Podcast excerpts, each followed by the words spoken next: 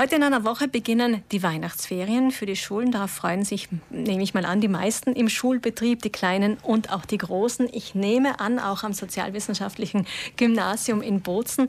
Obwohl an der öffentlichen Oberschule doch einiges anders läuft als an anderen Schulen. Zum Beispiel hat man dort erst vor kurzem eine Cool Zertifizierung bekommen und das ist die Abkürzung für kooperatives offenes Lernen, wie wir gehört haben. Vizedirektorin Dagmar Morandell ist heute zu uns gekommen. Guten Morgen. Guten Morgen. Was bedeutet das jetzt genau, Frau Morandell? Wie unterscheidet sich denn Ihre Oberschule von anderen? Ähm, unsere Oberschule äh, unterscheidet sich insofern, dass wir für ähm, die Klassen des sozialwissenschaftlichen Gymnasiums mit Schwerpunkt Volkswirtschaft diese kooperativen offenen Lernformen anbieten. Das heißt, sie haben die Möglichkeit, man kann sich das vorstellen, das ist sowas wie Freiarbeit für die Großen. Also wir kennen das vielleicht aus der Montessori-Pädagogik, auch aus der Waldorf-Pädagogik. Dieses Epochenlernen, das Lernen mit Wochenplänen, das, Ar das Arbeiten an Projekten, das, äh, die Freiarbeit. Und wir haben das adaptiert für die Oberschule und bieten das im Rahmen von acht bis zehn Wochenstunden für unsere Schüler, nicht in allen Klassen, aber doch in einigen Klassen mittlerweile an. Mhm. Wie kamen Sie als öffentliche Schule auf diese Idee, in diese Richtung das sich hat, fortzubilden? Ja, das hat ein bisschen mit unserem persönlichen Hintergrund zu tun. Wir waren eine Gruppe von Lehrpersonen. Wir kannten diese Reformpädagogik von unseren Kindern, aus den Schulen von unseren Kindern und haben bemerkt, es gibt in der Oberschule nicht viel in diese Richtung. Es ist aber trotzdem spannend und sehr, sehr äh, motivationsfördernd und ein wirklicher Mehrwert für die Kinder und wollten das auch ein bisschen in die Oberschule tragen. Wir wurden damals von unserer Schulführungskraft dahingehend auch unterstützt. Äh, wir hatten einen Freiraum, vieles auszuprobieren. Wir haben uns in diese Richtung weitergebildet, eingelesen, Dinge ausprobiert, äh, Neues ausprobiert und haben uns so weiterentwickelt, auf den Weg gemacht. Und schlussendlich sind wir jetzt bis zur Zertifizierung gekommen und wir freuen uns wirklich darüber. Das heißt, einige Lehrpersonen an Ihrer Schule haben diese Ausbildung gemacht. Wie aufwendig ist denn so eine Zertifizierung zu bekommen? Es war schon mit Aufwand äh, verbunden, muss ich sagen. Also der Lehrgang, den wir besucht haben, es waren dann schlussendlich fünf Lehrpersonen, äh, die den Lehrgang besucht haben. Er ist in Österreich, getragen vom Impulszentrum KUL. Es ist äh, Teil des äh, Bundesministeriums für Bildung, Wissenschaft und Forschung. Er war eben über 150 Stunden hat er sich erstreckt. Äh, zusätzlich war Portfolioarbeit zu Hause zu leisten, in der Schule zu leisten.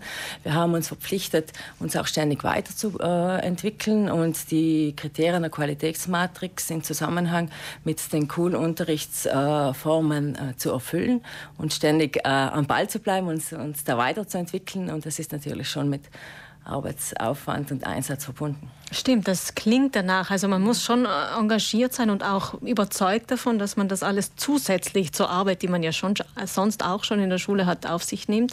Etwa 20 mhm. Lehrpersonen haben sich jetzt in, in Kohl, also in diesem offenen Lernen als Begleiter und Coaches ausbilden mhm. lassen. Mittlerweile schon, ja. Mhm. genau. Und das bedeutet, dass 120 der ca. 600 Schülerinnen und Schüler an ihrer Schule am sozialwissenschaftlichen Gymnasium so eine Form des Unterrichts bekommen. Mhm. Wird sich das jetzt auch auf auf andere Klassenzüge übertragen und auswirken?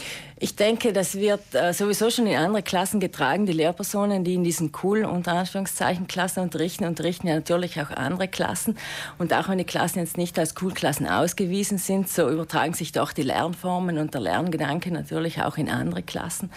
Ähm, wir versuchen auch im Unterricht nicht nur die, in der Kla den Unterricht nicht nur in der Klasse stattfinden zu lassen, sondern auch das ganze Schulhaus als Unterrichtsort zu verstehen. Wir bespielen auch die Flure, wir nutzen Lernecken, wir versuchen äh, geschützte Lernräume einzurichten und dafür, davon profitiert natürlich die ganze Schule und äh, alle Schüler sind herzlich eingeladen, diese Lernorte zu nutzen und ich denke, das ist dann ein Lernklima, das sich dann schon in der ganzen Schule breit macht. Wie sind denn die Rückmeldungen der Schülerinnen und Schüler? Äh, die sind ganz unterschiedlich. es ist für die Schüler anfangs natürlich mit mehr Aufwand verbunden. Sie müssen sich ihr Lernen selbst organisieren. Es ist mehr Eigeninitiative verlangt.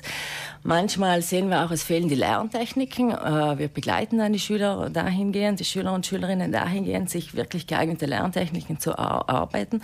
Aber natürlich in einem ersten Moment äh, ist es doch mehr Aufwand für die Schüler, würde ich mal sagen. Sie sehen dann aber doch die Vorteile und den Mehrwert dieser Methode Methode. Und äh, wenn wir dann so in den höheren Klassen mit den Schülerinnen sprechen, sie schätzen die Unterrichtsform alles sehr, muss ich sagen. Im Grunde geht es darum, den den Jugendlichen mehr Verantwortung über ihr eigenes Lernen zu geben. Das wünschen sich ja auch viele und die Forschung bestätigt das ja auch schon lange, dass das ein längst überfälliger Schritt ist im, im Bildungssystem. dass äh, junge Menschen motivierter sind, wenn sie so lernen können und auch weniger Druck haben. Und der Druck ist ja eines der größten Probleme für die jungen Leute. Haben Sie das Gefühl, die Erkenntnis setzt sich so langsam durch oder hinken wir immer noch so der Forschung hinterher? Nein, ich denke nicht. Die Erkenntnis setzt sich durch. Es ist manchmal, die Umsetzung gestaltet sich manchmal schwierig. Woran äh, liegt das? Stundenpläne sind oft hinderlich. Mhm. Es gilt vielleicht ein bisschen hier Stundenpläne aufzubrechen, ein bisschen flexibler zu sein.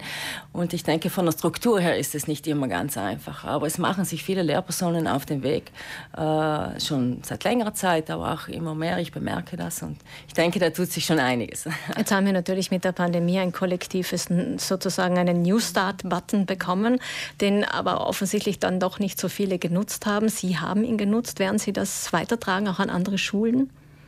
Ähm, ja, wir sind auch ein bisschen dazu verpflichtet, würde ich mal sagen, ähm, im Rahmen dieser Cool-Arbeit. Ähm, diese beinhaltet auch ein bisschen die Funktion von Multiplikatoren und Multiplikatorinnen, das Ganze ein bisschen weiterzutragen, bekannt zu machen und äh, Interessierte auch hereinzuholen und diese zu unterstützen. Und dafür sind wir natürlich offen und freuen uns darüber.